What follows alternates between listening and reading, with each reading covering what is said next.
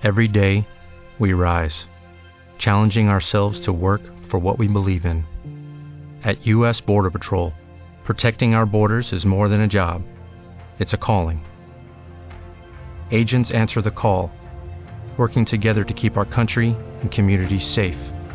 If you are ready for a new mission, join U.S. Border Patrol and go beyond. Learn more at cbp.gov/careers.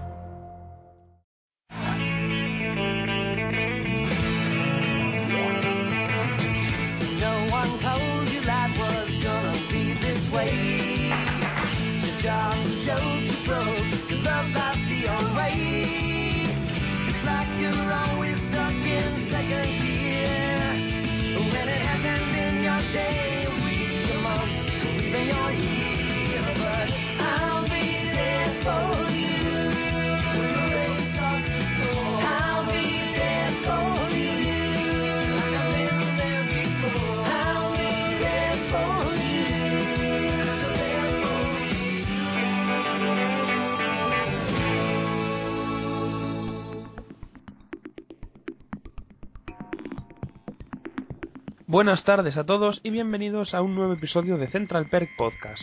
Esta semana vamos a hablar de los episodios que más nos han gustado de la semana pasada, en este caso un show en directo de 30 Rock y el final de la mid-season de la temporada número 15 de South Park, ¿puede ser Dani? Mm, creo que sí. Sí.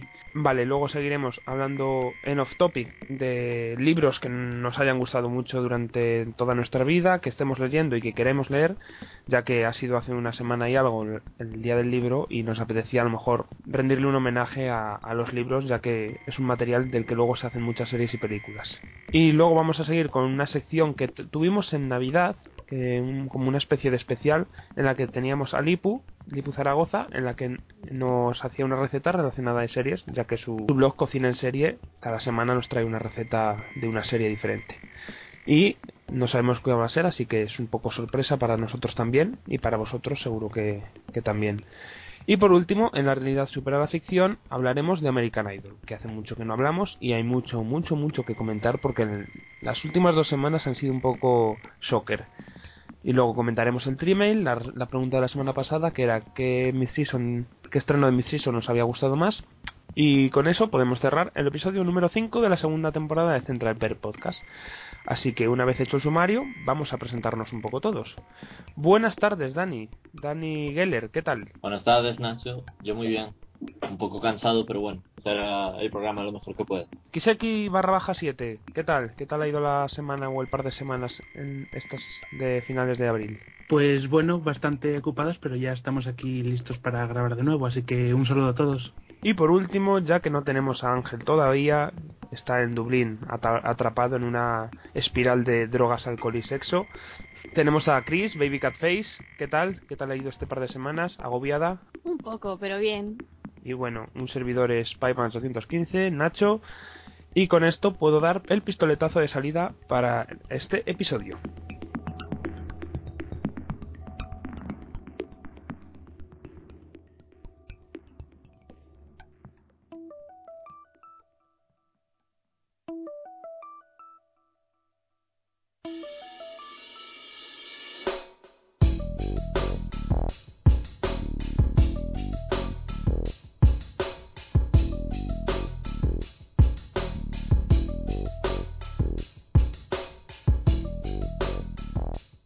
Bien, como adelantamos antes, en el episodio de la semana, Nacho nos va a hablar del episodio en directo que hicieron la semana pasada en Certi Rock.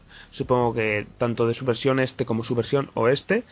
Así que si no queréis saber las, los cameos que hubo en el episodio los gags más destacables, podéis avanzar el podcast porque hablaremos con total libertad de spoilers. Mm, Bueno, pues eso, yo voy a hablar del episodio 19 de la presente temporada de Thirsty Clock, que bueno, al igual que la temporada pasada, pues han hecho un, episodio emitido en directo en Estados Unidos, que en realidad son dos, el de la costa este y de la costa oeste, y si en la anterior ocasión el episodio supuso un, aire fresco para la serie y fue divertido y, original, pues en este lo que ha- han hecho es que ha han multiplicado las virtudes de, aquel episodio y creo que no exagero si digo que, pasa a ser uno de los más míticos y divertidos de toda la serie.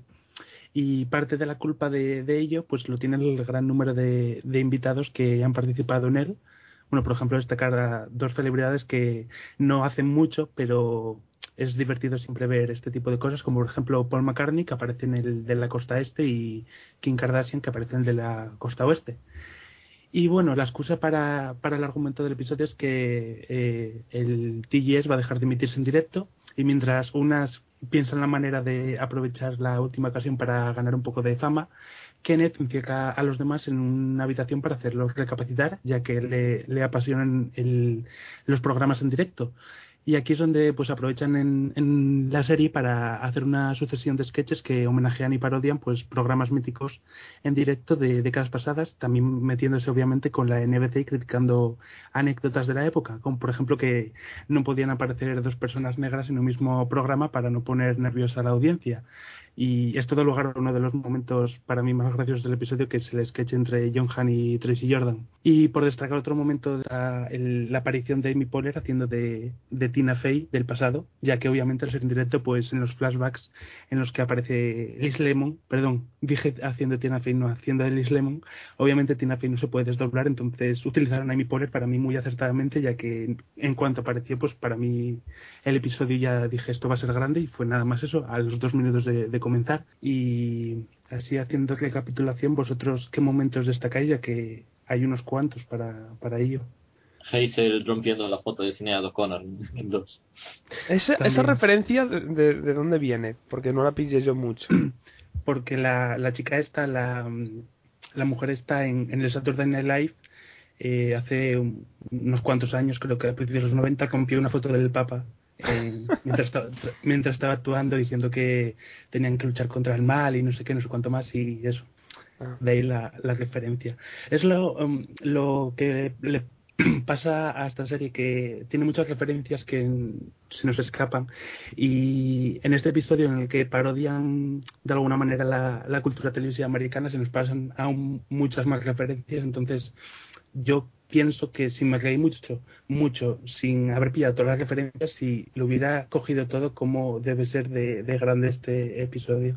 Sí, bueno, y además eso da para, para revisionados, porque eh, tanto el de la costa este como el de la costa este son bastante parecidos, pero no solo pillas las cosas cambiadas, sino yo al menos pillaba igual gags, como dices, que no había pillado antes. Y respecto a lo que dices de mis momentos favoritos, yo creo que cuando más me reí, de mía que estuve riéndome mucho, fue en el momento del telemaratón que está Jimmy Fallon haciendo ah. de de joven joven Jack Donaghy Jack Donaghy y, y solamente ver a Fred Armisen detrás travestido asomándose es, es, es, es, que eso es gracioso de por sí no necesita más.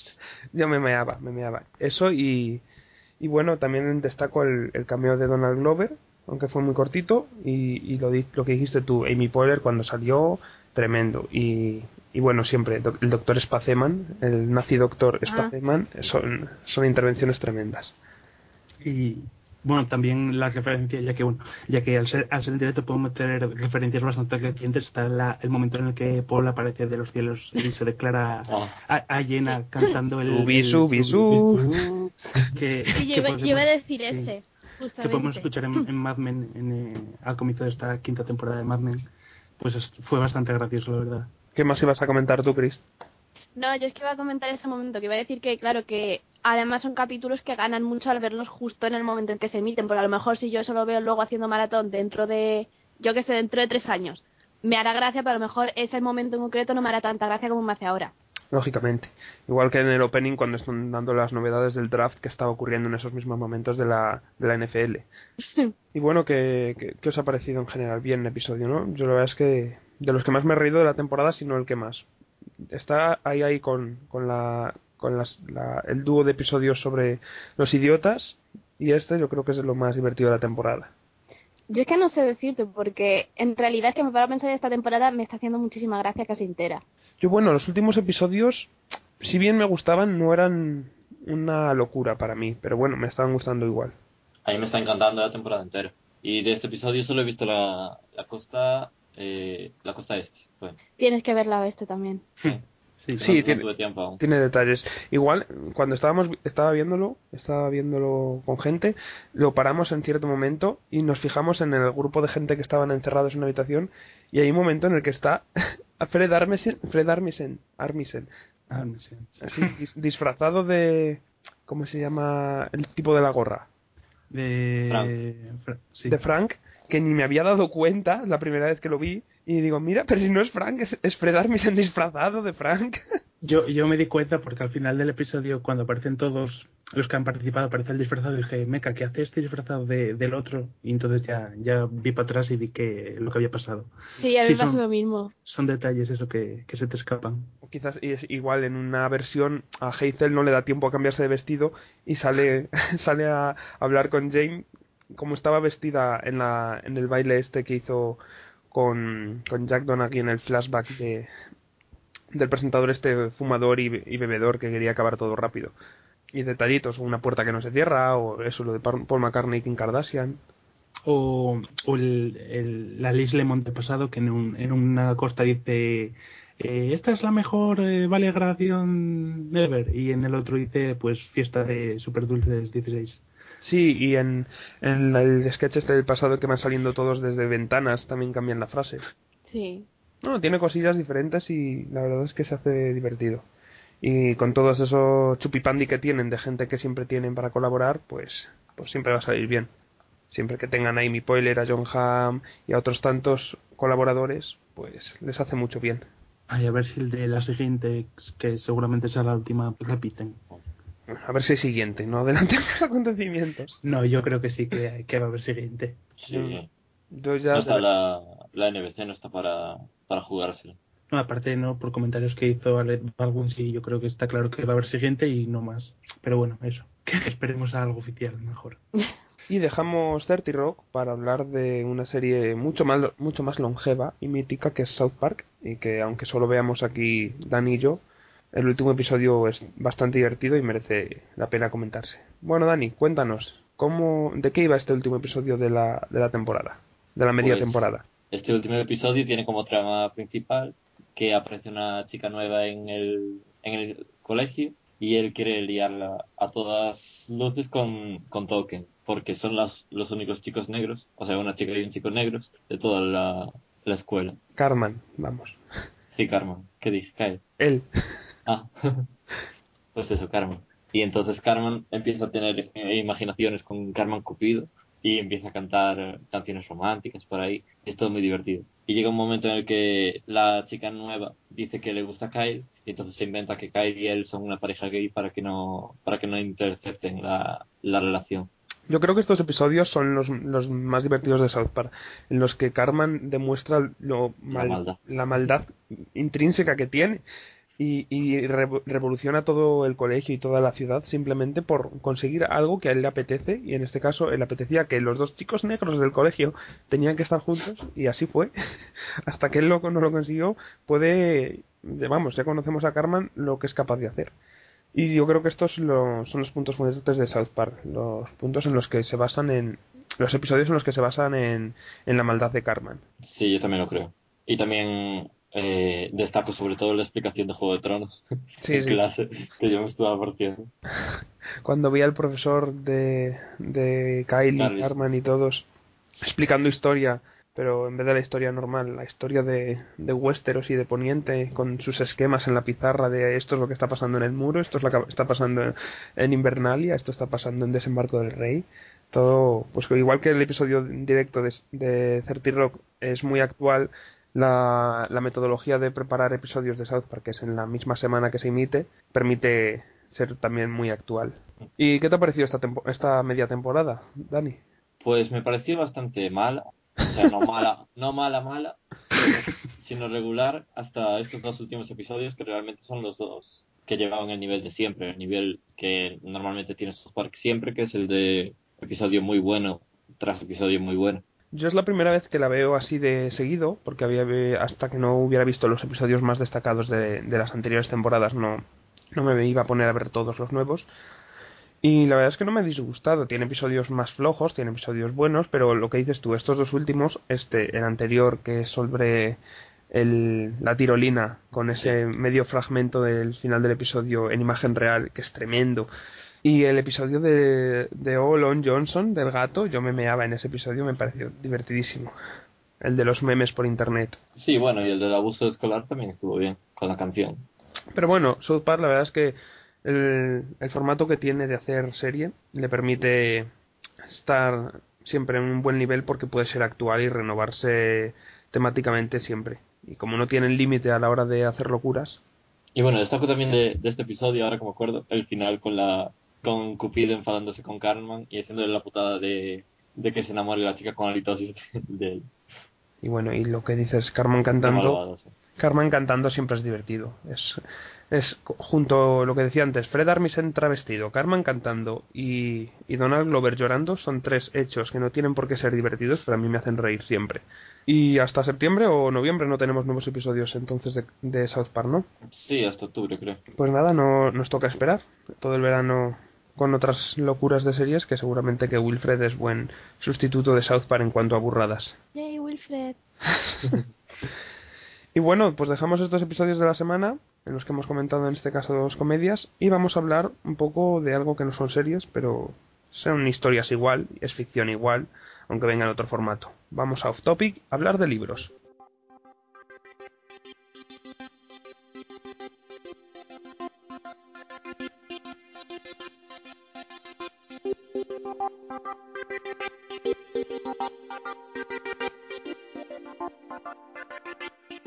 Pues eso, como comentamos, vamos a hablar en esta sección de libros que quizás nos han marcado en nuestra vida, que estamos leyendo, que nos apetece ver, pues una charla distendida, pues sobre la, la literatura un poco que, que nos gusta o que estamos leyendo.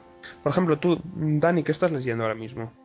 Yo ahora mismo estoy leyendo un libro en inglés que se llama White Teeth y que cuenta la vida de principalmente de dos amigos que son veteranos de la Segunda Guerra Mundial y de cómo llegan luego a su casa en, en los afueras de Londres y tienen sus familias y tal. Y va contando la vida de las dos familias y todas las diferencias culturales, porque uno de ellos es indio y el otro de ellos es, es inglés, y cuenta las diferencias culturales entre las familias y tal.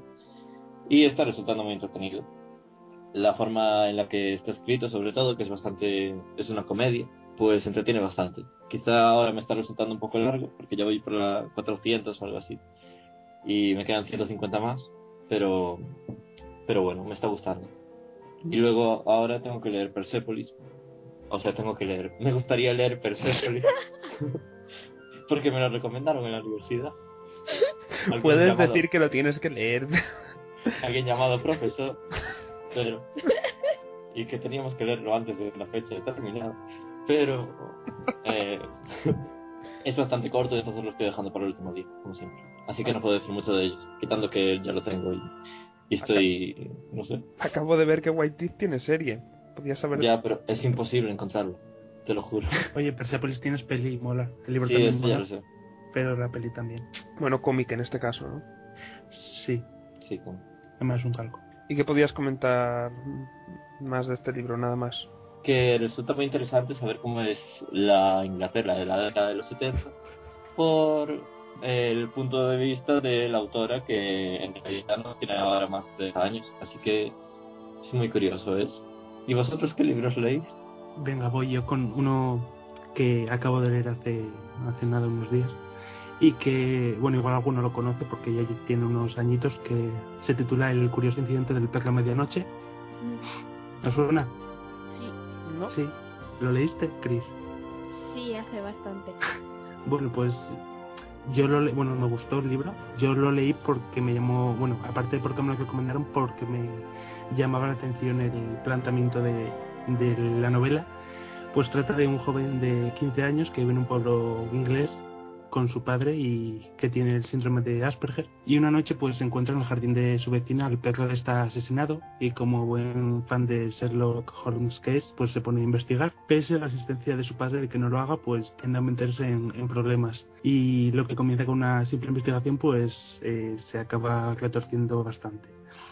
Y lo que más me, me atrajo, o sea, lo que más me, me gustó del libro es la forma en la que está contado, que es, bueno, te lo cuenta en primera persona y está escrito como si lo escribiera el, el propio chaval que tiene dicho síndrome, como ya dije.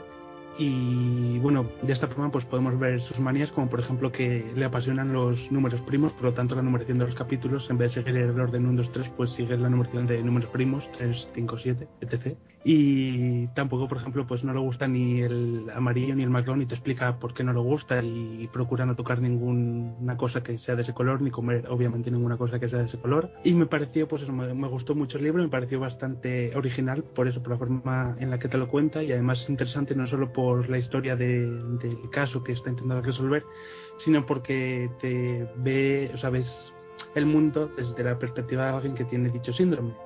Y bueno, aparte de eso, que es muy corto y se le en nada en un suspiro y, y que comienza, o sea, comienza ya directamente en, en la acción y están continuamente, continuamente pasando cosas, así que eso que, que no se no se tarda nada en leer y, y yo lo recomiendo. Yo es que cuando lo leí, yo ahora mismo no me acuerdo, es decir, no sé, no me acuerdo exactamente del libro en sí, pero sí me acuerdo más o menos de la impresión que me dejó. Y sé que me gustó mucho el planteamiento y porque eh, a su manera es original, pero luego lo que es la historia que cuenta y, tal, pues me pareció bastante normalito, tampoco me llamó especialmente.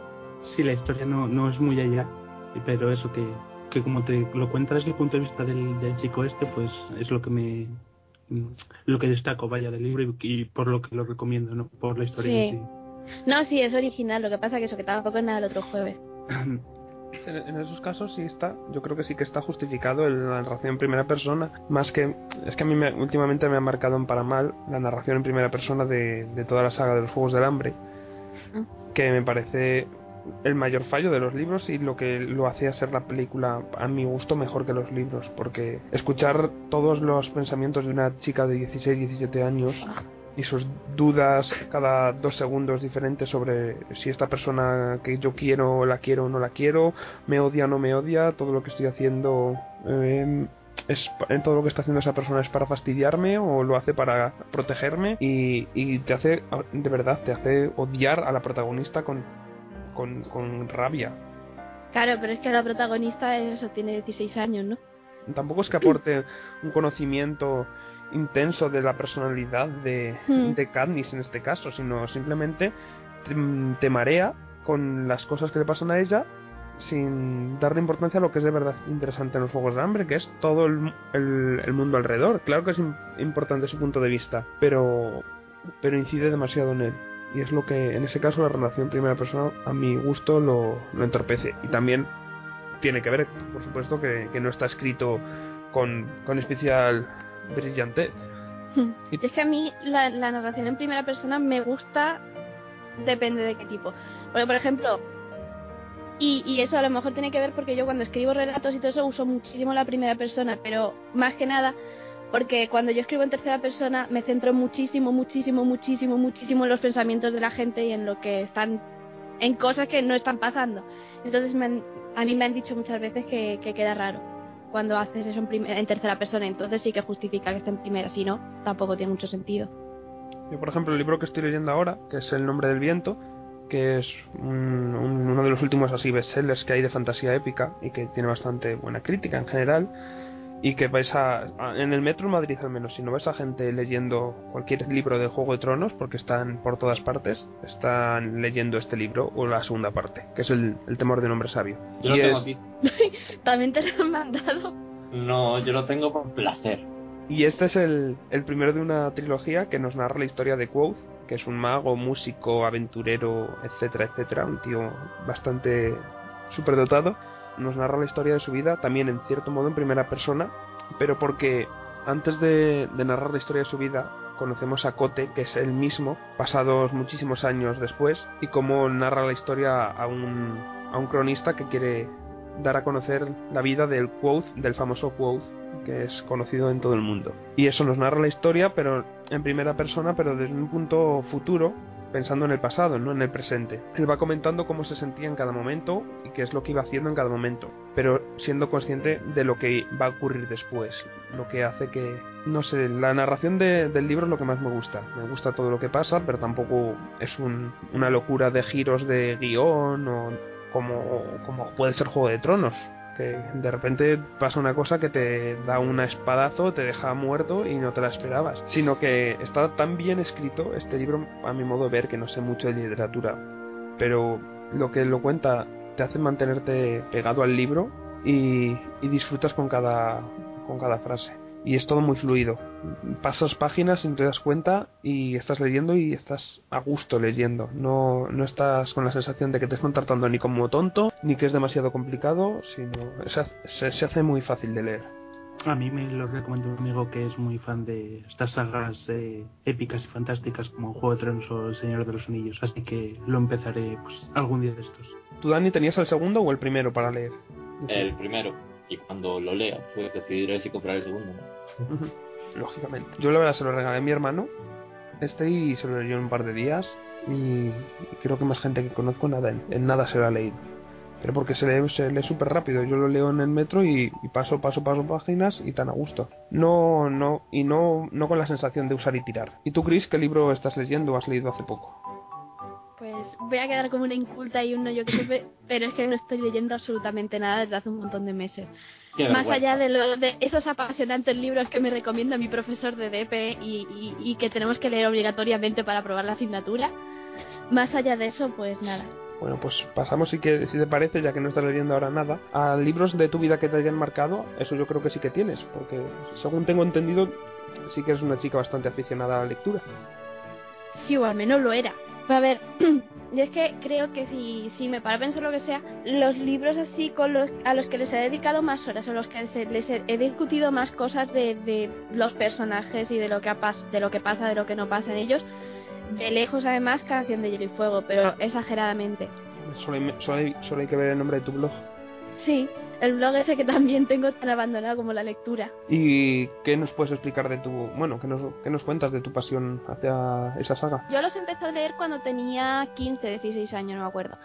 Y entonces era en plan que fue pasar de cuando leía muchos libros así de fantasía épica, pero que me empezaba a escamar un poco que fuera todos los buenos son muy buenos, los malos son muy malos y todo se hace por arte de magia. Y entonces justo fue encontrar los libros estos de canción que en realidad tienen, sí, siguen siendo fantasía épica y siguen teniendo cosas así de, entre comillas, magia y cosas de esas, pero que son, se basan, tienen una, son como más reales, ¿no? Los personajes son personajes que tienen sentido y que tienen unas motivaciones que a lo mejor no son tanto es bueno y es malo. Y yo por eso me engancho muchísimo y además yo creo que dan para discutir muchísimo los personajes, que a mí eso es lo que más me gusta de todo. Yo desde luego estoy por Tormenta de Espadas, el último que he leído, y, y cada vez que sale una conversación ahora muy común de, de, de la saga del Juego de Tronos, ya sea por la serie o por los libros, yo me lo paso como un enano hablando de la serie o de los libros, de todos los personajes, de todo lo que pasa, y no hay cosa que más me guste. Y mira que hace poco que terminé de leer el libro de Tormenta de Espadas, que alguien que lo esté leyendo me, me lo vaya comentando a la- mientras lo va leyendo él y va llegando los momentos más, Oh my god, no me puedo creer que George R. R. Martin se haya atrevido a hacer esto. ¿Y tú, Nacho, qué libro te ha marcado así en tu vida? Pues bueno, a ver, yo estuve ahí, porque también he leído muchos libros a lo largo de mi vida. Y destacar, bueno, destacar uno que, que hasta que no lo leí, bueno, yo era muy de leer esos libros de, de aventuras o Sí, sí, yo tipo, creo que, yo qué sé, creo que todos estamos en el mismo estilo de lectura de fantasía épica, aventuras, mundos Sí, pero bueno. Este, este supuso el, el punto de inflexión porque hasta, hasta entonces no había leído ningún libro así un poco más oscuro, tipo terror o thriller, como es eh, Cementerio de Animales de Stephen King, que, bueno, trata sobre una familia que se muda a un pueblo y, oh sorpresa, pues hay algo misterioso eh, por allí que es un cementerio de animales y, y bueno, comienzan a, a pasar cosas, a, a, a sucederse señales de que algo malo va a pasar y bueno, un día cuando el, el gato de, de la familia muere, pues el padre lo entierra en dicho cementerio y al cabo de un tiempo el gato vuelve y a partir de ahí es donde la novela se vuelve bastante, bastante oscura. Y bueno, yo desde que lo leí hace ya unos cuantos años, cuando aún era un preadolescente, pues no sé si a día de hoy me daría tanto miedo. También es verdad que yo soy bastante impresionable, pero bueno, es de estos libros que, que a lo mejor no, no, no te asustan realmente, pero claro, a medida que vas pasando las páginas, eh, ves como, como que es un libro que te, que te mete tanto que en, en la historia que te está contando, que a medida que pasan las páginas, pues es lo, lo estás viviendo como si te estuviera cogiendo a ti, entonces claro, pues tienes que pasar la página y página y página mientras el corazón te da mil y, y eso, que yo lo pasé bastante, bastante mal con el libro y bueno, a partir de ahí me aficioné bastante a la literatura de Stephen King en particular y bueno, eh, de terror y, y thriller en general y desde entonces. Yo de Stephen King solo he leído medio de la tienda, que es uno de los que tengo a medias de leer y me gusta, y, y no leo por otra razón que el libro es un tochazo y no puedo llevarlo a ningún sitio porque pesa una barbaridad. Y es del libro de leer en, en la mesa. Y lo que dices, eh, Stephen King lo que hace es mm, te mete en, en, el, en la- en el ambiente y no es que de susto, sino que creas la, la atmósfera y es la atmósfera lo que da terror. Mm. Sí, eso. Yo a mí lo que me pasa con Stephen King, que yo creo que tiene que, que gustarte mucho ese, ese. A mí es que me deja bastante fría. Es decir, he leído algún libro suyo, bueno, alguno no, he leído bastantes, pues, sueltos y así repartidos más o menos en el tiempo, pero he leído bastantes. ¿Y qué pasa? Que, hombre, no me parecen malos, no me aburren tampoco, pero los termino y digo, pues vale. ¿Tú, Dani, algún libro que te haya marcado así en tu vida? Yo lo típico de mi generación, supongo. Primero empezamos con de Gafotes, luego reenganchamos con Harry Potter y ahora pues un pequeño vacío. Y por en medio Memorias de Idun y ahora un pequeño vacío. ¿Qué opinión tienes tú acerca de Memorias de un Chris? Deduzco que por eso ¡ah! nada buena. que, a ver, cuando yo los empecé a leer, yo me acuerdo que en el primer libro, que me que coincidió justo que, yo qué sé, yo no me acuerdo qué edad tendría, pero era la edad típica de leer esos libros. Yo no sé si ya es que yo de pequeña ya era un poco como soy ahora, o, o por qué, pero les tenía mucha manía a todos porque me parecían unos panolis de cuidado todos. Y luego ya lo fui, pero vamos, les coges cariño, me, me parecían unos panolis, pero más o menos cogí cariño. Y luego leí, vale, el primero en plan libro más o menos infantil, entre comillas, vale, como tal, vale. El libro, el segundo me gustó algo menos y el tercero me pareció horroroso. En plan, quería escribir un fanfiction y eso es lo que hizo. Sí, yo también recuerdo tener una sensación similar. Como lo leían todos mis amigos, pues Yo quizás así de los que no habéis comentado, que la verdad es que la lectura es uno de mis grandes mis grandes carencias y que me da bastante vergüenza admitir que no he leído todo lo que debería leer. Eh, quizás lo que más me han marcado sí que son lo que decía Dani, los de la edad, pues Harry Potter, toda la saga de Harry Potter a mí me ha marcado mucho y, y últimamente toda la saga de Canción de Hielo y Fuego me está gustando mucho. Y quizás no es un libro, pero sí que es material de lectura. Son los cómics, los manga de Monster y 20th Century Boys, que me parecen una auténtica maravilla y, y me han gustado mucho y los recomiendo siempre que pueda a modo evangelista. Y son los dos de Urasawa. El primero, Monster, es una historia de thriller suspense, bueno, 20th Century Boys también, en la que vemos al doctor Tenma trabajar en, en un hospital en Alemania y salva a un niño en lugar de salvar a quien le habían mandado en el hospital, que era a un directivo poderoso. Y ese niño que salva, años después, se convierte en un psicópata asesino. Y, y es toda la persecución de, de Tenma a ese, niño que salvó, que quizás no debió salvar, o sí debió salvar.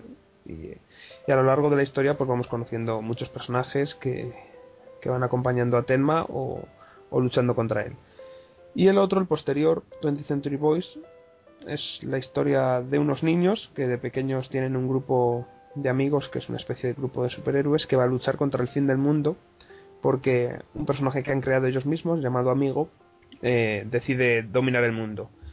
Y con los años pasan, crecen, cada uno tiene su vida, se separan, pues como suele pasar siempre con los niños de, con los compañeros del colegio, hasta que un día se dan cuenta de que el símbolo que habían creado ellos para para ese para esa resistencia y para esa persona llamada amigo existe y, y existe amigo y está siguiendo todas las directrices que habían seguido ellos en su juego de pequeños y, y es un poco averiguar quién es amigo ver cómo amigo está empezando a dominar el mundo y todo un, un poco a una escala mayor que Monster y son dos mangas que, que son tan son suspense y thriller puro y duro Mm. A mí me lo recomendó muchísimo. Pero mí- mucho, mucho, mucho, mucho. A mí son dos, dos mangas que me, me, me encantan, me, me fascinan. Me, los he leído un par de veces cada uno y, y no, no encuentro el momento de volverlos a leer por tercera vez porque, porque una vez empiezo no puedo parar y tiene tantos personajes carismáticos, secundarios, mini historias eh, alrededor de la historia principal que, que merece la pena. Quizás los finales de ambos manga no están tan bien valorados como, como la en totalidad o, o sus comienzos, pero bueno, creo que aún así merecen la pena. Y por ir acabando, mirando al futuro, ¿qué libros tenéis por ahí que os apetece leer? Aprovechando que creo que se está, o estaba al menos preparando una adaptación cinematográfica, pues voy a rescatar uno de mis grandes pendientes, que es eh, la saga de Ender. Bueno, empezando con el juego de Ender. Mm, la tengo aquí apuntada yo también. A mí me es- gusta mucho. Sí. Bueno, aparte.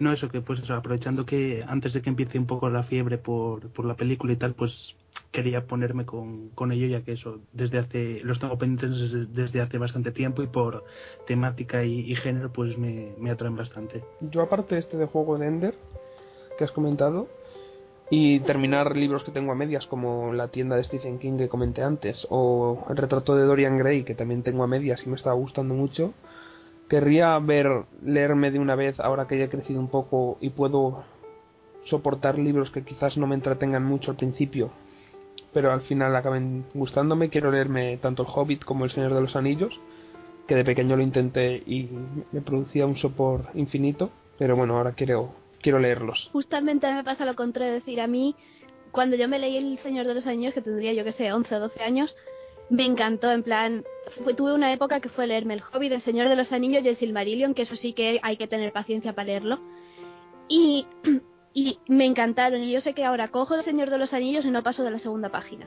Yo no sé, yo de pequeño me leí un par de capítulos del Hobbit y me parecía un peñazo in- infumable. Pero bueno, tengo ganas de darle una oportunidad ya que este género me gusta bastante. Y bueno, seguir con, con la saga de Canción de Hielo y Fuego, con Festín de Cuervos. Y luego tengo siempre curiosidad por leerme La Historia Interminable, que la he visto la película y me gustaba mucho, pero nunca leí el libro. ¿Sí? Sí, Bueno, normalmente es que pasa lo contrario, la gente lee el libro y no le gusta la película. A mí me gusta el libro, pero no me gusta la película. La película me Sí. aburre. Eso pasa bastante. pero yo como no he leído el libro, pues la película no me disgustó de pequeño. Yo a la película tengo cariño de, de eso, porque la ves de pequeño y te gusta, pero bueno, vista ahora que- con perspectiva, pues no, no, Yo no la he no visto. le hace justicia. al Si es que de ese estilo de películas, de esas películas para mí siempre ha sido o dentro del laberinto o la historia interminable. Yo siempre he sido dentro del laberinto. Dentro del laberinto yo la he visto ahora de mayor y me ha gustado bastante. Así Ah, como claro, esa peli mola. así como Cristal Oscuro no me gustó nada, pero dentro del laberinto sí que me gustó. Y luego también tengo siempre he tenido curiosidad por leer cuentos tradicionales en su versión primigenia, eh, es decir, pues la versión original, no la no la posterior de Disney o o edulcorada por otras compañías. Y por último, un libro que cada vez que voy de paseo por la FNAC me, me llama muchísimo la atención, que no sé si conocéis o habéis leído, que se llama Ready Player One, No. No.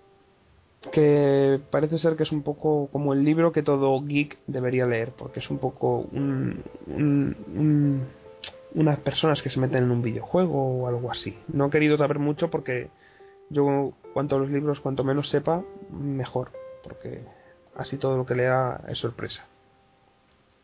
Pero no sé, es uno de esos libros que me llama la atención a primera vista. ¿Tú, Dani o Nacho? O, perdón, Dani o Chris, ¿qué libros así queréis leer? Pues yo tengo una lista bastante grande porque nunca le encuentro tiempo suficiente para dedicarles. Así en principio tengo Wicked, que lo empecé como cinco o seis veces, pero siempre leo todo lo que había leído más un capítulo. Así que no sé, tengo que acabarlo algún día. Dentro de tres años acabarás.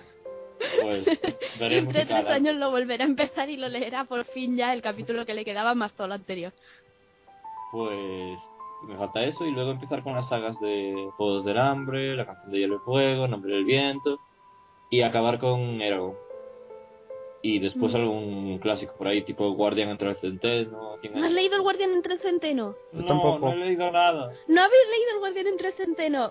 Yo, a ver, esa es una de mis rarezas normales de la vida. Tengo siempre eh, una... mm, tengo una copia en inglés, otra en español y otra en español. Lo que pasa que andan repartidas. Que haber dicho en una en inglés- inglés y dos en español, pero Sí, pero es que son, la- no sé, son distintas, entonces las separo. Y la que tengo en inglés la llevo siempre en el libro, eh, en, en el bolso, siempre. por si te aburres en cualquier situación. Sí, cuando me aburro en clase, cosas de esas. en, en Pretty Little Liars eh, no es el libro que lee Toby en algún capítulo. Por favor. Puede ser. Es que me, hace- me hizo gracia ese detalle. Pues Y es que eso- ese libro le tengo mucho cariño. Es de esos que leí también cuando era, yo qué sé, eso a los 12, 13 años, medio por, por leerlo.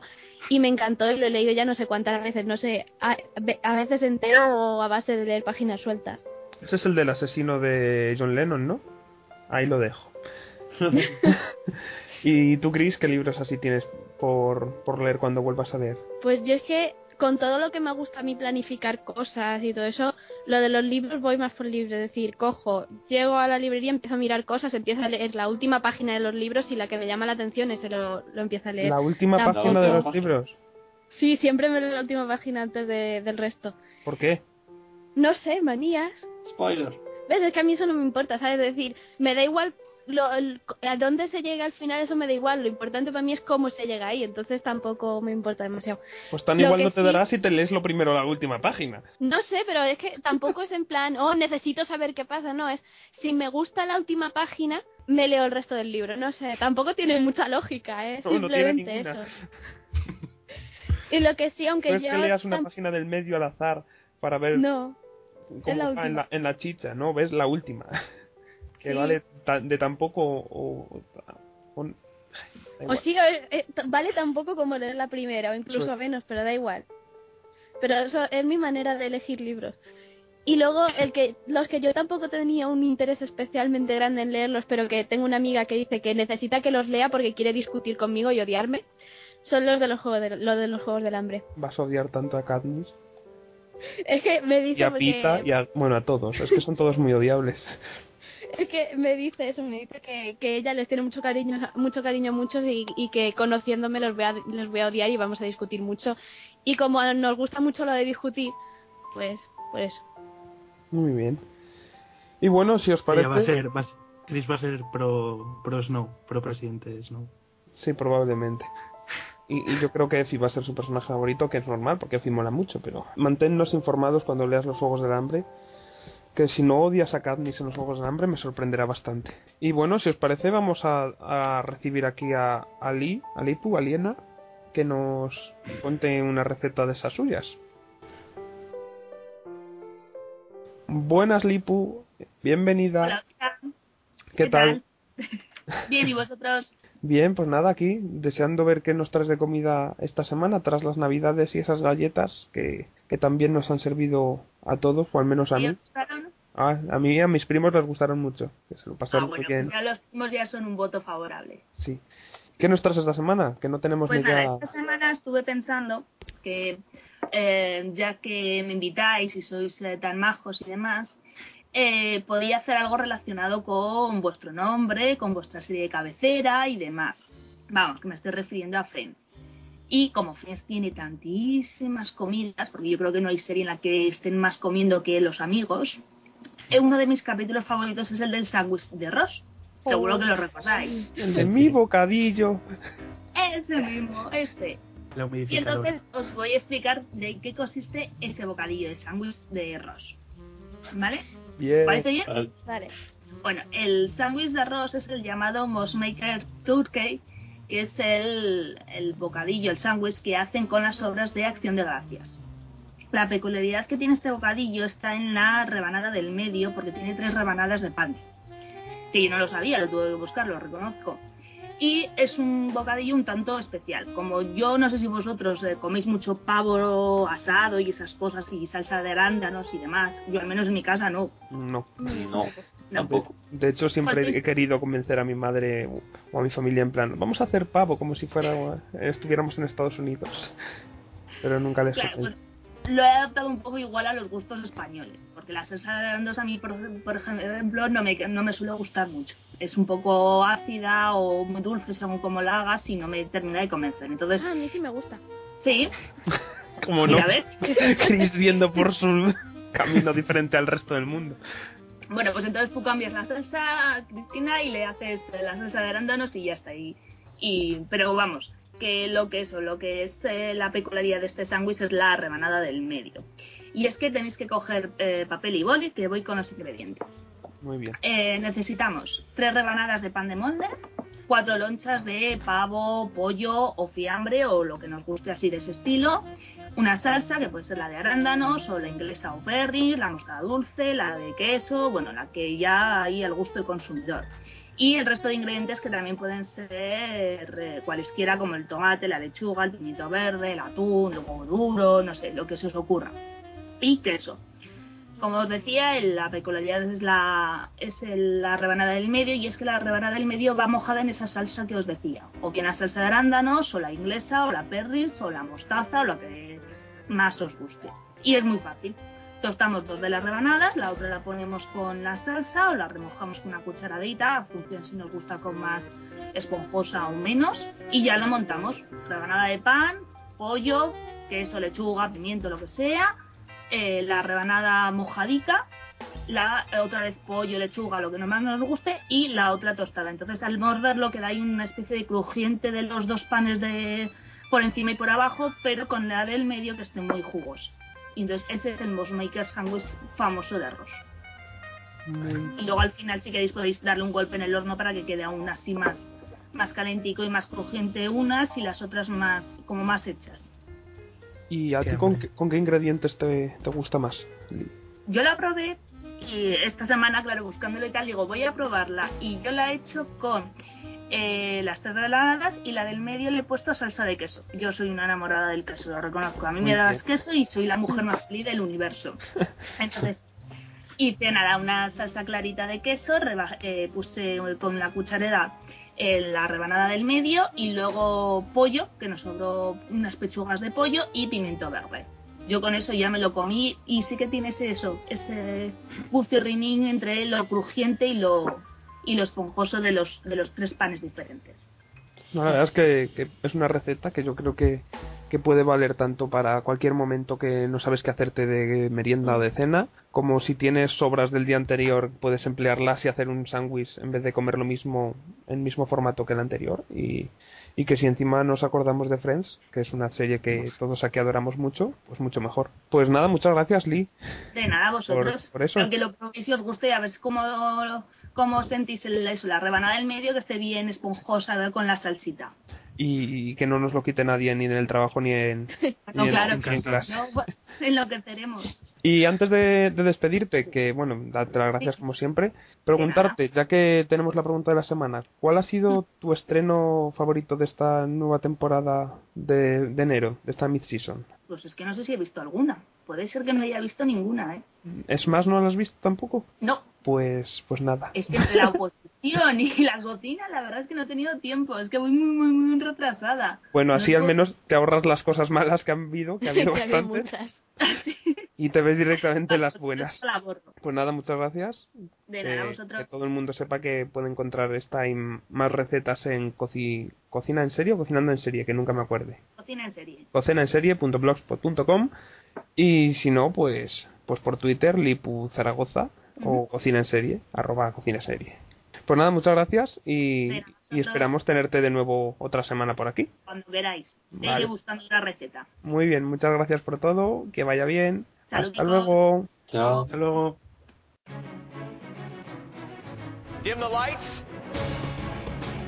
Please pack your knives and go. Your work of art didn't work for us. You are evicted from the Big Brother house. You are the last team to arrive. Chuck spoken.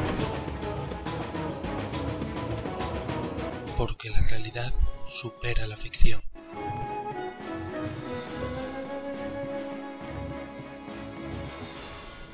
Empezamos con la realidad supera la ficción, que esta semana la tenemos monográfica y monotemática de el reality por excelencia americano, que es American Idol, y su edición número 11.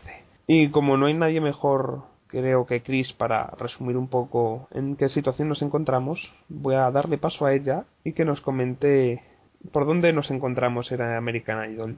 Bueno, pues ahora mismo tenemos ya, hemos llegado al top 5 y estas dos últimas semanas han sido así más bien tirando a raras.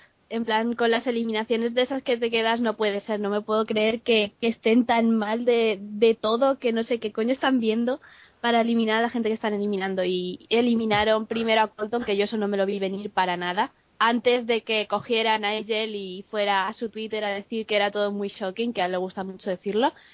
Y luego la de Liz, que a lo mejor sí que era algo más esperada, pero que sinceramente yo esperaba que, por favor, que la gente tuviera un poquito de criterio y no la, no la echara del programa. Sí, pero bueno, antes de, de Colton y Elise también tuvimos una semana soccer, que creo que Ah. no llegamos a comentar. Bueno, soccer para mal, en mi caso. La Jessica, ¿no? Sí, Sí, la de que- Jessica. Que fue cuando, cuando creíamos que Jessica por fin iba a desaparecer de nuestras vidas, pues llega Jennifer López, se sube al escenario y le quita el micro. Le quita el micro, que es lo que todos sabemos que es lo que quería hacer siempre que ve a alguien subir al escenario con un micrófono. Y pues eso, hemos tenido tres semanillas curiosas. Y eh, creo que, en- al menos por mi parte, por tu parte, Chris, y supongo que Nacho también, porque considero una persona que es una persona con criterio, no hay nadie que llegue, no hay nadie que llegue al nivel de, de Philip Phillips esta temporada. No. No. Yo es que, a ver, por ejemplo, si te digo la verdad, a mí Elise me parece que está, no sé ya si, yo más o menos la veo a la misma altura que, que Philip, si quieres que te diga la verdad, pero ¿qué pasa? Que como concursante es más bien tirando horrorosa, bueno, era, en plan que, a ver, una persona que se mete a American Idol por narices ha tenido que ver al menos uno o dos programas, porque si no, a ver, ¿qué haces tú metiéndote en un programa que no has visto en tu vida? Cualquier persona Pero, que haya visto pero a lo mejor una no, vez en su no lo ha analizado y no sé- no, pero no se trata de analizarlo, ¿no? Es decir, cualquier... Mira, simplemente con haberlo visto sabes que hay cosas que no puedes decir porque le sientan a la gente como un tiro. Y sabes que tú, cuando si los, si los jueces te dicen lo que sea, de eso no te acuerdo, dices muchas gracias por la crítica tan coherente y lógica que me acabas de hacer que me va a servir de mucho en mi vida. Y le dices eso aunque te siente como un tiro lo que te acaban de decir. Y cuando, cuando te dicen que estás, que puedes irte a tu casa, estás con una sonrisa le abrazas a, a- a los al resto de concursantes esas cosas que a lo mejor son totalmente falsas pero que las necesitas porque si no la gente va a decir me caes mal fuera pero no sé, como dicen, no se vive lo mismo desde fuera que desde dentro. A lo mejor ella Claro. lo está viviendo tanto que no es capaz de, de decir eso que me acabas de decir es una mamarrachada, señor Randy Jackson, y, y, y paso de hacerte caso. Como hace Philip, que sí, sí, hace sí, sí, sí, pero él hace lo que le sale de los huevos y Ya. bien por él. Pero es que son eso son cosas que a lo mejor tampoco se le puede echar tanto la culpa por eso porque está ella está lo está viviendo desde dentro pero que son cosas que son así y por ejemplo he estado viendo antes la, la entrevista de Slezak a, a Colton y de verdad que si alguien no se merecía que yo ya no tanto que me guste o no me guste o me caiga bien me caiga mal que por cierto con la entrevista está aunque no esté de acuerdo con algunas cosas que de las que piensa y todo eso a mí me ha caído muy bien que eso es una persona que salía con el pelo por- adecuado. no, salía rubio todavía. Entonces, que, yo que sé, que tal como, como ha estado haciendo las cosas en el programa, como se ha ido planteando, porque sabía que es decir, que se lo ha planteado como un concurso en el que tiene que tener una estrategia. Y tú lo ves y simplemente por eso no se merecía que lo echaran tan pronto. Pues sí se sabe, son cosas de estas cosas que pasan con los votantes que no sabes de dónde vienen, pero aunque creías que iba a llegar, yo al menos creí que Colton iba a llegar bastante lejos. Es que eso es que Colton es, es el prototipo de chico que, que le pega tener una legión de fans súper entregada y, y demás y, y más teniendo a gente allí que, por ejemplo, Joshua que no sé cómo aún puede estar ahí ¡Eh, dentro. eh! Que a mí me gusta Joshua. A mí, pues a mí, Sí, nada, pero- a mí no me gusta nada. Pero de, a ver, a mí Joshua a veces, ¿sabes? Por ejemplo, la última vez, Sí. la de Crazy Little Thing Called Love the Queen me gustó mucho. Es una de las que más no. me gustó de la última, del último programa. Pero luego, la mayoría de las veces, cuando le da por ir intenso, pues no. Me aburre y me duermo.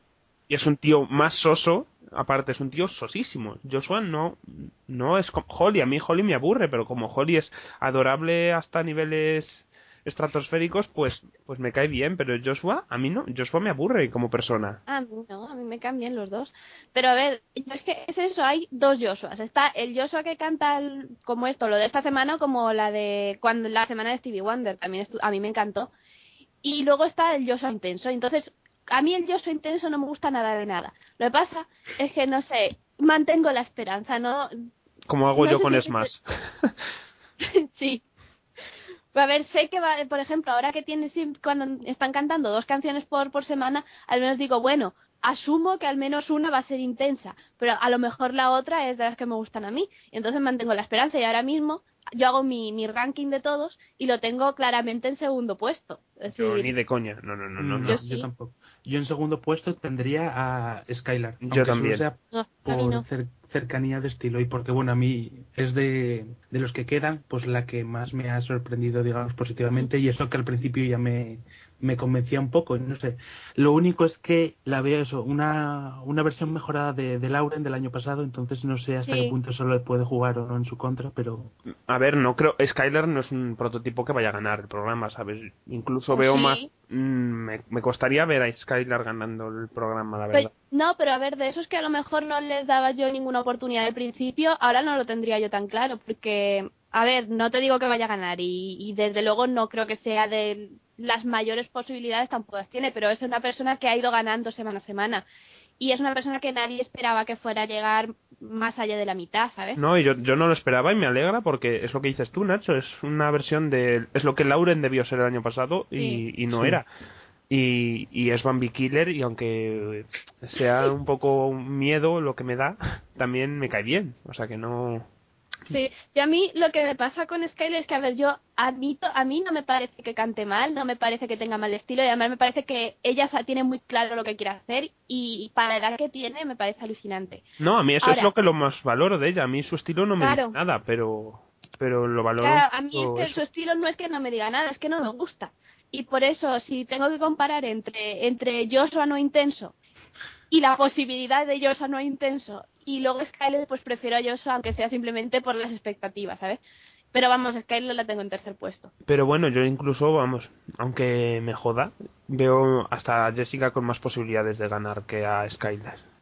Mm, pereza pereza total. y No, sí, es que, yo, no, no, pereza al mínimo. Yo es- a Jessica, es que me pone nerviosa su cara de niña de 16 años, de, de tozles antiaras, y, y, es que es- no, no, no, no, no, no puedo, no puedo, no puedo. Y cada vez que canta una nota baja me, me duele los oídos. ay Sí, qué la- sufrimiento sí qué sufrimiento esta semana con el tema de Queen El tema de Queen y esa escenografía de cuatro Jessicas sí, sí. de- detrás de, de fondo. Mira, por favor, no, Taffy Taps mal, muy mal. Voy a tener pesadillas con eso. Y eso, eh, valorar lo que decía antes de Philip Phillips, a mí me parece de lejos el mejor. Quizás lo que decías tú, Elise estaba cerca, pero por el hecho de ser una concursante peor y por momentos en los que a lo mejor no es cosa de ella, pero que ha intentado ser un wannabe de, de Hailey del año pasado. O es la sensación que me ha transmitido a veces, por ejemplo, cuando escogió You and I de Lady Gaga, que quizás no tiene Yo por qué, que- pero es la sensación que a veces me ha, Yo es que fíjate que eso creo que no ha venido de ella, sino de la propia edición del programa. Pues es que no lo sé si es de ella o de la edición, pero es lo que me ha hecho un poco. Chirriar. Y eso, que Philip hace lo que quiere, porque se ve claramente que hace lo que quiere, como el último programa, esa canción que escogió de, de Dave Matthews Band. Nadie se atreve a escoger esa canción, o nadie en, en su sano juicio a lo mejor escogía esa canción tan arriesgada para un top 6 y al menos a mí me, me conquistó totalmente lo bien que la hizo, la personalidad que imprimió a la canción y, y el valor que tuvo de hacer una cosa así, cuando a lo mejor el resto coge una canción que conozca todo el mundo como dice el jurado que haga. Y aún así no se fue. ¿Por qué? Pues porque tiene la suerte de que tiene una legión de fans detrás y, que espero que siga votando hasta, hasta la final y le haga ganar. Sí. No, yo sinceramente no sé si quiero que gane o no. Porque, bueno, en realidad, en el momento en que llegue hacia la final y les den un contrato y tal, esos contratos son más bien tirando jodidos. Entonces, siendo como es él y el estilo que tiene y tal, y teniendo tan claro lo que quiere hacer, a lo mejor le conviene más no ganar que ganar. Sí, yo creo De que cara futuro y tener, va a tener igual. A la, estu- a la altura en la que estamos, si Estefano ha sacado disco, por el amor de Dios. Por favor, necesito que alguien analice la letra de esa canción. Qué basura, que no aguante más que 10 segundos y la quité. No, yo la vi entera porque me estaba, estaba muriendo de risa con la letra. es un descarte de J-Lo Pues eso sí, Estefano Langone ha sacado disco. Creo que, que Philip lo tiene más que asegurado. Y eso, pues que llegue al menos hasta la final para que nuestro cerebro Sí, sea... porque es lo que estaba diciendo yo el otro día. Sí, sé que me voy a obligar a ver el programa, sé que lo voy a seguir hasta la final, por favor, que no me hagan verlo entero con el resto.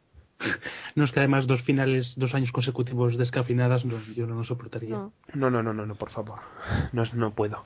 No puedo una final entre Jessica y, y Skylar por, porque me... ¿Y quién? Y Holly. Holly, a ver, Holly a mí me cae muy bien, y, pero... A mí pero- también, pero por pero- favor que no cante. Pero, ¿cómo está, ¿cómo está en el top 5? ¿En qué momento alguien se esperaba que Holly, que lleva en la cuerda floja desde el puesto número 9, desde que quedaban 9, está en el top 5.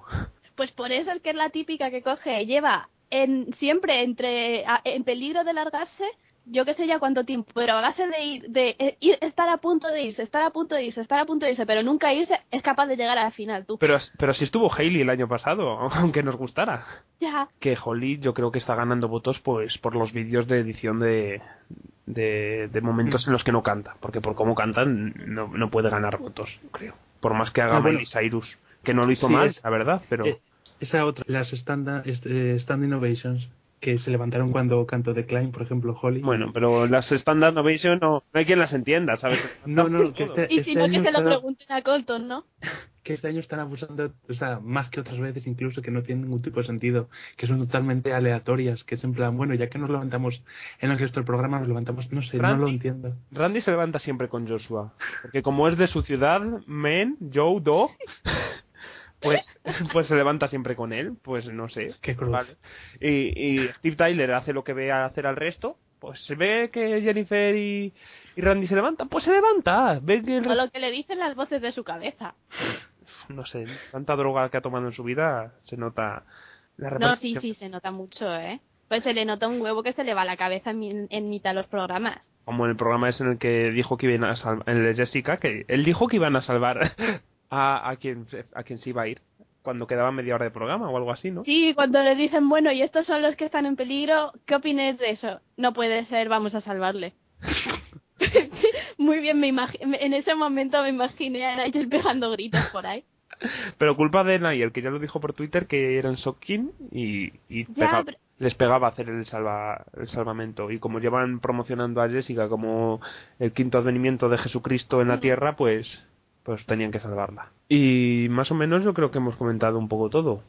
¿Alguna actuación así favorita que hayáis tenido? Yo ya he dicho la de Philip del último y la de la versión que hizo de Aser, creo que son las dos que más me han gustado hasta el momento. Junto a alguna de Liz, como la de la pandereta del último me gustó mucho, por ejemplo. Mm, Ay, a mí me gustó otra de, de Philip, pero no me acuerdo cuál fue. A mí, de Philip, ojo, es que de Philip hay unas cuantas. Es que Philip siempre lo hace bien. sí. Tiene un estándar El- que no baja de él, aunque esté muriéndose por su hígado, por su riñón, que según tengo entendido está jodido, ¿no, Chris? Sí.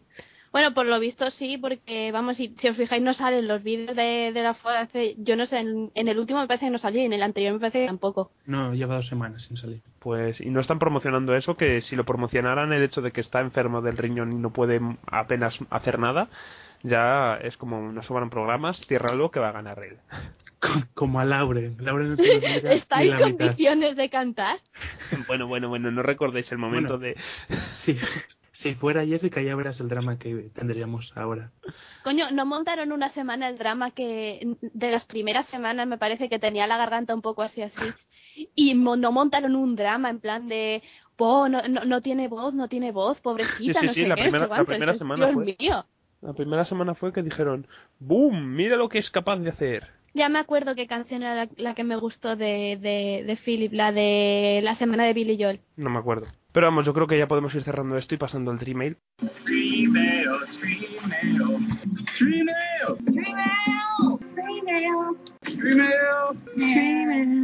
Correos, comentarios en Facebook y en el blog, tweets, todo esto en nuestro Gmail. Bien, bienvenidos al Trimail, en el que esta semana ah, tenemos alguna cosilla también por ahí, lo cual nos hace bastante felices. Si os parece, lo primero vamos a decir cómo ponéis poneros en contacto con nosotros y luego ya vamos al grano y a abrir cartitas.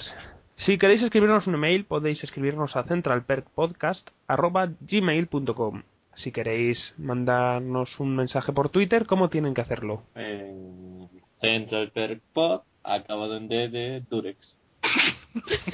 Vale. Cri, cri. No preguntéis. Si quieren irnos a Facebook, Chris. Pues nuestra página Central Perk Podcast. Y si quieren escucharnos en nuestro blog centralperkpodcast.blogspot.com o en nuestras cuentas de De iBooks o de iTunes. Ahí pueden suscribirse también para que se los descarguen y no tengan que ir cada semana buscando el programa. Y pues lo dicho, en la semana pasada os preguntamos, como hemos preguntado esta semana a Lee, a nuestra invitada especial, cuál era vuestro estreno de mid-season favorito. ¿Y qué respuestas tenemos? Porque hicimos una encuesta en Central Perk Podcast en Facebook y hemos tenido unos cuantos votos. De momento va ganando la de las biches del apartamento 23. Con cuatro votos. Y luego, como- sí, bueno, pero da igual, va ganando. A ver, ¿cuántas veces hay que.? Las Pues encuestas no se puede decir el número de votos que llevan. Hay Vale, que decir vale. que va ganando. ¿Que nadie no te ha enseñado nada o qué? Vale, tienes razón, perdona Chris, repítelo. No, da igual, ya se queda dicho. Y luego pues tenemos la de Stan Girls y Awake van detrás, que por ejemplo Martín y Félix nos ha dicho que esas dos le han gustado mucho. Y también esta otra que... ¿Quién dice el nombre que no me sale a mí? New York City 22. Esa. Que tiene buena pinta y luego le falta de ver eh, VIP, que yo digo, a la gente no le ha gustado, pero a mí sí me, está me, ha, me ha gustado al menos el piloto, no he visto más. Pero ya- eh, no, no sé por qué a la gente no le ha gustado VIP, la sí, yo verdad. tampoco lo entiendo, a mí no sé. A mí Es es un- que no me pareció mala. No, no es un piloto que sea la, la leche y sea espectacular, pero me parece que tiene un potencial considerable. Sí, a mí, me- no sé, a mí me gustó. La gente estaba diciendo que, que era muy malo y tal, pero a mí me gustó. Y bueno, luego ya en, en, detrás de estas dos están Bent y, y GCB y ya está. Y el Y- resto están ahí esperando. Y bueno, y tenemos comentarios también de, de Sara Galisteo, que, que comenta que le gustó Don Tras the Beach in Apartment 23 y que New York City 22 también tuvo un buen piloto y yo digo que he visto el tercero y me sigue gustando. La verdad no es una serie espectacular y no va a ir a ningún sitio porque las audiencias no están siendo buenas, pero bueno, no está mal. Y luego Ramón Rey nos comenta que qué pasa con Smash y yo comento por aquí, pido disculpas que, que se me olvidó añadir Smash a, a, las, a la encuesta. Mal, Pero no, mal. no premeditadamente, de verdad lo prometo, que se me olvidó. y, no- y no sé, que de verdad, que fue sin querer. Verás tú que voy a empezar a llamarte Karen. Son of a bitch. y por Twitter, ¿qué tenemos, Dani? Pues por Twitter nos, nos respondieron a esa pregunta de cuál era nuestra serie favorita de mid-season. Angelus, Eddie Felson, Alberto en serie y O'Reilly83 diciendo que Don't Trust the Beach. Todos ellos. Todos ellos. Y luego ya por otros comentarios contactaron con nosotros Minuto 47, Charlie Dom, Dimacu ausente, Bergar P, Estela barra baja VN y Estela barra baja VN y Samuel barra baja ¿Y alguna cosilla que se nos dijeran destacada? ¿O solamente comentarios a juego con... comentarios sobre skins y tal, retrasados y tal, de que deberían haber llegado ¿Retrasados quién? anterior.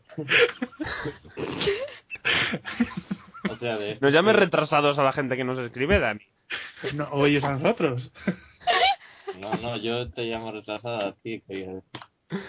No, a ver, lo que decía es que estarían escuchando los podcasts de hace un mes a ahora y respondieron. Ah, vale, vale. Y luego yo tengo un comentario en el blog de Mr. X, que es todo un honor recibir un comentario de Mr. X, de que es Homer Simpson, todo el mundo lo sabe.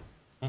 Y que le hemos picado con Outnumber, lo cual me alegra, pero que no encuentra subtítulos en español. Y ya le digo yo desde aquí que es que no, no existen subtítulos en español de Outnumber, pero bueno, los hay en inglés y, y yo le daría una oportunidad. Que además, como viene muy bien decir a las madres, yo veo series porque me ayudan con el inglés. ¿Y qué os parece? ¿Qué os apetece preguntar para la semana que viene? Preguntamos cosillas de libros, preguntamos cosillas de American Idol, de vuestra com- de la comida de una serie favorita que siempre han tenido ganas de ver, de hacer. La comida. Preguntamos sobre cuál es la comida que han visto en una serie que siempre han tenido ganas de probar. Sí, un poco extraña la pregunta, pero sí. No formulada así, luego lo reformulo. Sí, sí, sí. Pero, pero eso, ¿qué, ¿qué plato culinario visto en una producción televisiva habéis tenido siempre ganas de probar? Porque haces esa pregunta y pienso en, en- y lo primero que me viene a la cabeza es justamente la, la primera temporada de Juego de Tronos y el corazón.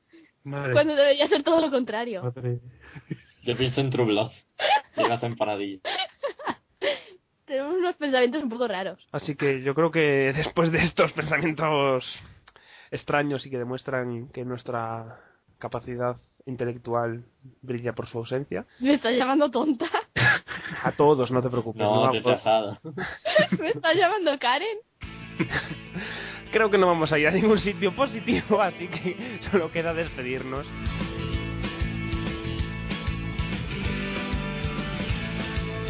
Buenas tardes, Chris. Buenas tardes. Claro. Adiós, Dani, que te lo hayas pasado bien y que descanses y leas muchas cosas recomendadas por tu profesor. Adiós, Nacho. Profesores, y en varios idiomas diferentes, como debe ser. Y por último, adiós, Nacho, que espero que lo hayas pasado bien y nos vemos la próxima. Pues un saludo a todos y hasta la próxima. Y un servidor, Spiderman 215, que se despide hasta el próximo programa. Hasta luego.